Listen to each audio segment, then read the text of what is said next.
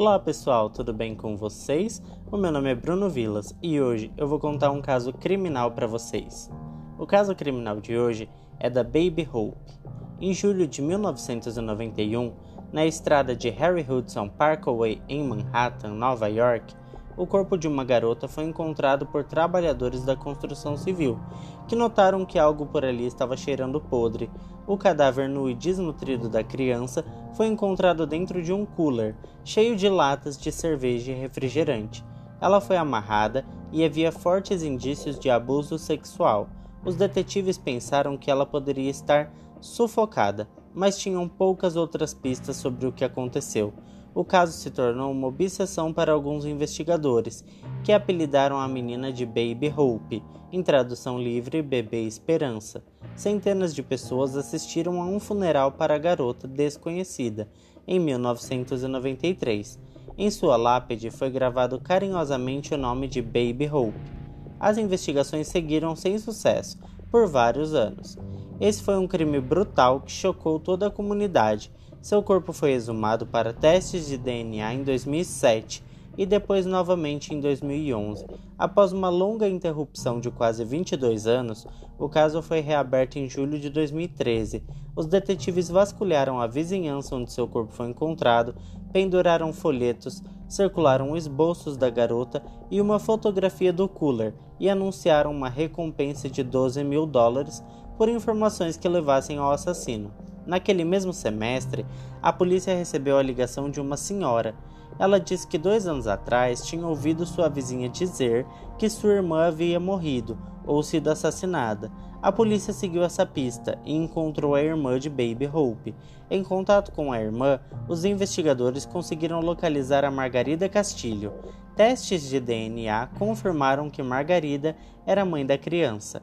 Agora identificada, os investigadores tiveram acesso à certidão de nascimento da garota, Angélica Castilho, de 4 anos de idade.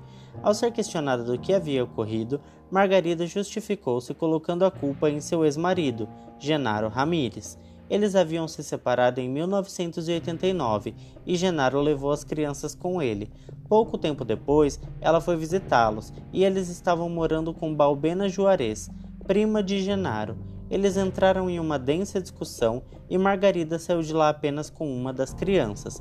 Margarida disse ainda que Genaro pretendia levar Angélica e sua irmã mais nova, Márcia Azuncena, de volta para o México. O que o comissário de polícia Raymond Kelly descobriu depois foi que, na verdade, Genaro saiu apenas com uma criança e deixou Angélica com Balbena Juarez e Conrado Juarez, primos de Genaro. Ao ser questionada do porquê ter, não ter contatado a polícia, Margarida respondeu que teve medo do marido, que era muito abusivo, e que na altura do acontecimento ela estava ilegal no país. Mesmo sabendo que o ato do ex-marido se caracterizava como sequestro, ela preferiu não envolver a polícia. Dando sequência nas investigações, a polícia descobriu que Balbena já estava falecida. A alternativa então seria localizar Conrado. A polícia descobriu que Conrado trabalhava no restaurante Pet Pasta, na Blacker Street, em Manhattan. A polícia esteve no local e levou Conrado para o interrogatório. Conrado Juarez tanto confessou o crime quanto deu uma declaração estarrecedora contou à polícia que na noite da morte de Angélica chegou em casa bêbado, viu a garota no corredor, ela possivelmente estava indo no banheiro ou beber água, ele a chamou e ela o acompanhou. Conrado diz que violentou a garota e quando ela começou a gritar pedindo ajuda, ele a sufocou com um travesseiro. Conrado contou ainda à polícia que pediu ajuda de sua irmã para se livrar do corpo e que ela sugeriu que eles se livrassem da garota daquela maneira. Amarraram o corpo, colocaram dentro do cooler azul e largaram na estrada. Mais tarde, Conrado negou esse depoimento, dizendo que houve coação para que confessasse o assassinato que nunca havia cometido. Disse ainda que aconteceu foi que a irmã pediu-lhe ajuda para se livrar do corpo de Angélica, que havia morrido ao cair de uma escada. No julgamento, Conrado declarou-se inocente. Ele morreu em 19 de novembro de 2018, sob a custódia da polícia de Nova York. Pessoal, esse foi o caso de hoje. Eu espero que vocês tenham gostado. Se você gostou, visite o meu canal no YouTube, que é o mesmo nome, Bruno Vilas. Se inscreve e ativa o sininho para não perder os próximos vídeos. E até o próximo podcast.